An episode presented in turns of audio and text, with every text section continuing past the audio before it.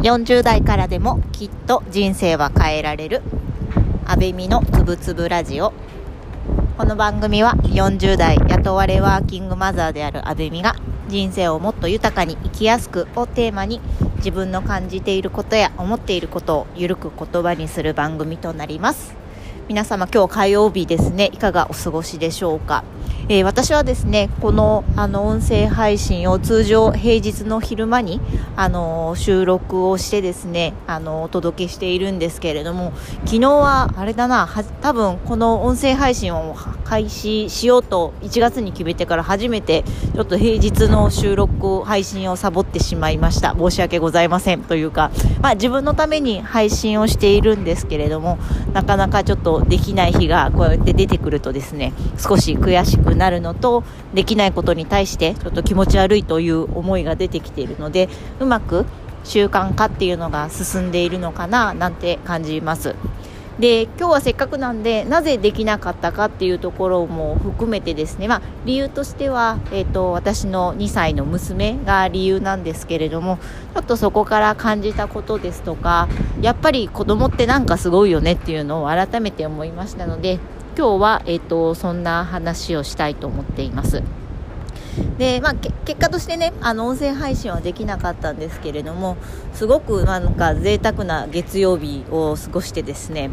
あの子供って本当になんか見えない雰囲気で察しているなとか気配を彼女らはなんか大人が見えないものをなんか感じてるよなってあの子持ちの方感じられることたくさんありますよね。あの私も本当にたびたびですねやっぱり子どもの未知数の力特に見えない力っていうのがすごくあのたくさんあるなっていうことを感じることがあって毎日なんか私自身が彼女のお世話をしているよりも私自身になんか気づきとか学びを与えてくれる存在だなっていうのをあの普段から感じています。で何があったかというとちょっと月曜日はですね本来であればあの子供は保育園に行く予定だったんですけれどもそれが、えっと、行けずにちょっと自宅保育で保育とあと一緒にあの外に出ていたりしたのであの収録をする時間がちょっと彼女といる時間があのすごく長くてですねもう寝たのが夜の10時だったのであちょっともうこれは難しいから今日は諦めようということであの収録をしなかったんですけれどもあの私自身、まあ、皆さんそうだと思うんですけどもあの子育て世代の方っていつもなんかもうとにかく自分のことはバタバタしていてあの本当に時間がないっていうことに追われている方もたくさんいるのかなと思っています。ただやっぱり私自身も子どものことに関しては読めない時間あの見えない時間っていうのがすごく多いのであのいろんな意味であのたくさんの余裕余裕率をできる範囲でねかけられる設計にしています。例えばその朝起きる時間なんかにしても彼女自身はだいたいいつも6時半ぐらい子供は6時半ぐらいに起きてくるんですけれども私自身はなるべく朝ですね最近はま4時半とか5時には起きるようにしていてそこから自分のやりたいこととか、あの自分の本当に残されている仕事とかを片付けるように家事も含めてですね片付けるようにしています。でこうすることであの彼女が例えば6時とか5時半とかあの気が向いた時に目覚めてもすぐに相手できますし例えばその寝坊して少し遅くなっても自分の身の回りのことをあの先にやってあの彼女のことに例えば寝坊した分集中してできるような環境を整えたりとかもできますよね。であとやっぱりその会社の就業時間っていうのも当社は結構厳しいというか、まあ、日本のすごい古き良き良きかどうか分かんないですけど古き良き会社なのであの就業時間とかも結構あのしっかりと決められているところがあるのでそこも余裕率を見てあの彼女を保育園に送っていったりとかそういうあの自分の中でできる余裕率の掛け算というのはしながら過ごしています。で今回はですね、えっと、4月1日から彼女は今認可保育園に通ってまして、まあ、入園式が4月の1日にあってそこから奈良市保育であの1週間ぐらいはやっぱり慣れるのにいくらあの以前認可外の保育園に通っていたといえどもあの2歳ともなるとしっかりと意識とか友達っていうのが芽生えてくるあの年代かと思いますのでちょっと今日も含めた、えっと、1週間月曜日から金曜日までの1週間については彼女に、まあ、なるべく寄り添ってですねあの過ごそうっていうのを決めていて、まあ、仕事の成果とかはできる範囲では頑張るけれどもあの全てはなかなか叶えられないんだけれども、まあ、子どものケア心のケア含めてですね慣れるまでは優先しようというふうに決めておりました。そんな中ですねあの月曜日は私自身はえーと、ちょっと彼女に寄り添えるようにあの登園を新しい保育園の登園を始めてあのまだ入学式を含めて3日目ということもあり朝月曜日っていうのもあって週明けっていうこともあるのであの私自身は有給休暇を取ってですねあの彼女自身あの保育園になれるように少しあのゆっくりめに送っていってあの帰りも早めに迎えに行こうかなとでその空いた時間はですね普段できないようなちょっとお部屋の片付けとか仕事の雑務本当はもうこれ実は片付けたいんだけどできてないことを整理したりちょっともろもろをやろうかなと思っていたんです。だがしかしですねここからがやっぱり子どものすごいところなんかある意味本当にすごいなと思うところなんですがもう本当にあの最近は元気印が取り柄の我が娘で土曜日も日曜日も本当にもうはしゃいですごく楽しく遊んでいた彼女がですね朝目覚めて朝からすごく調子が悪いんですよね。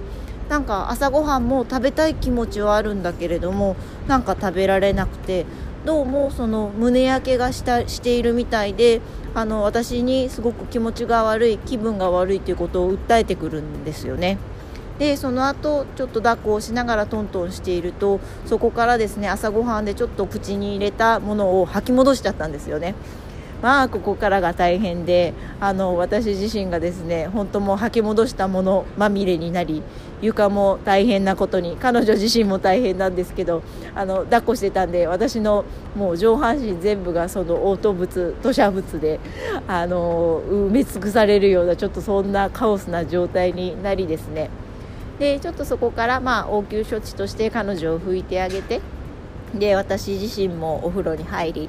であのちょうどね夫もあのその日は在宅勤務だったので朝1時間ぐらいかけながら配線処理じゃないですけど、まあ、彼女のあのちょっとね疲れていたのもあったのかあの吐砂物の処理とあと自分自身のその身だしなみを整える作業をしておりました。でまあ、ちょっとこの状況だと保育園に行くのはちょっと厳しいなということであの保育園にはですねあのお休みをしますということを連絡をして、まあ、私自身もですね気持ちを入れ替えて、まあ、彼女を寝かしながらですねあの少しちょっと仕事とか家でできることをあのやろうかななんて思っておりました。でもですねでもここからまたあのすごい すごい復活劇があってですねあの1時間ぐらいですね9時ぐらいから10時ぐらいまで彼女を寝てあの彼女を寝ている間にはちょっと私仕事をしたりあの電話をしたりしてたんですけれども急にむくっと起きてきてですねあのどうやら具合が治ったらしいとあの治ったから遊びに行こうというわけなんですよね。でやっぱり1時間1時間半前までは本当に具合が悪そうでその具合が悪い彼女自身はあの紛れもない事実だと思うんですけれどもちょっと寝たらやっぱり治っちゃうんですよね。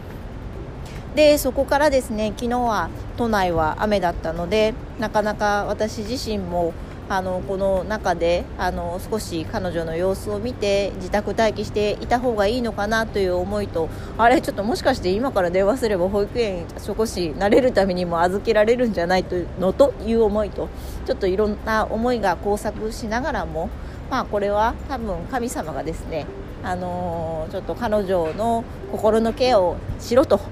いう時間なのかなとあの私自身が捉えてですね彼女の体調も本当に万全になっていたのでこの雨の中少し普段行けないような平日近くのスーパーに一緒にお散歩に行ったり一緒にちょっとバス乗ってみたりあの抱っこをたくさんして手もたくさんつないで一緒にご飯を外で食べてみたりしてあのすごく充実した月曜日を過ごしてですねで昨日も普段はねあの2歳児さんだと1時間2時間ぐらいはお昼寝するんですけれどももう昼寝の時間も惜しむようにあの遊び尽くしました。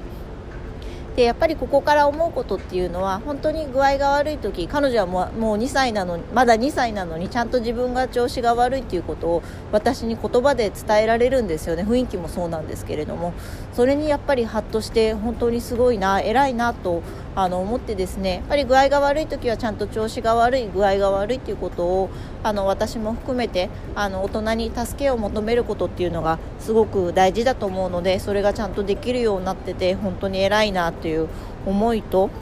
あとやっぱり、あのー、ここ数日ですねその新しい保育園に通ったり一緒にいる先生が変わったり彼女自身もあの少し疲れが溜まってきているのとその気持ちの面でも少し不安になるようなことが多かったのかなとあの私自身も思っていましてそんな中あのちょっとやっぱりいろんなきっかけがあって本当はそれは全然あの意識してそうなったわけではないかもしれないんですけれどもなんか私自身ですねやっぱ彼女の第六感的なものが働いてあの実際ちょっと具合が悪くなってその後すぐに復活してあの母親である私とその遊ぶ時間をあえてこの平日のこのタイミングでですね設けたことに何というのか、まあ、偶然の幸福力じゃないですけれどもあのそういったものを少し家族の関係の中で感じてしまいました。なかなかこうやってあの何かの機会がないとあの子供と平日に遊ぶっていうのは想像できないのですごくなんか有給を取っていた自分にもあのすごくほっとしましたし有給がねある程度あの前もって分かっていればその前に仕事の調整もあのできるので仕事に大きく翻弄されることなくあの彼女との時間を楽しめたっていうことがすごくあの印象的だったので今日はその経験をシェアしたいと思います。きっと私と同じような経験されるされている方他にもたくさんいらっしゃると思いますので本当に子供ってすごいですよね。ではまた次回。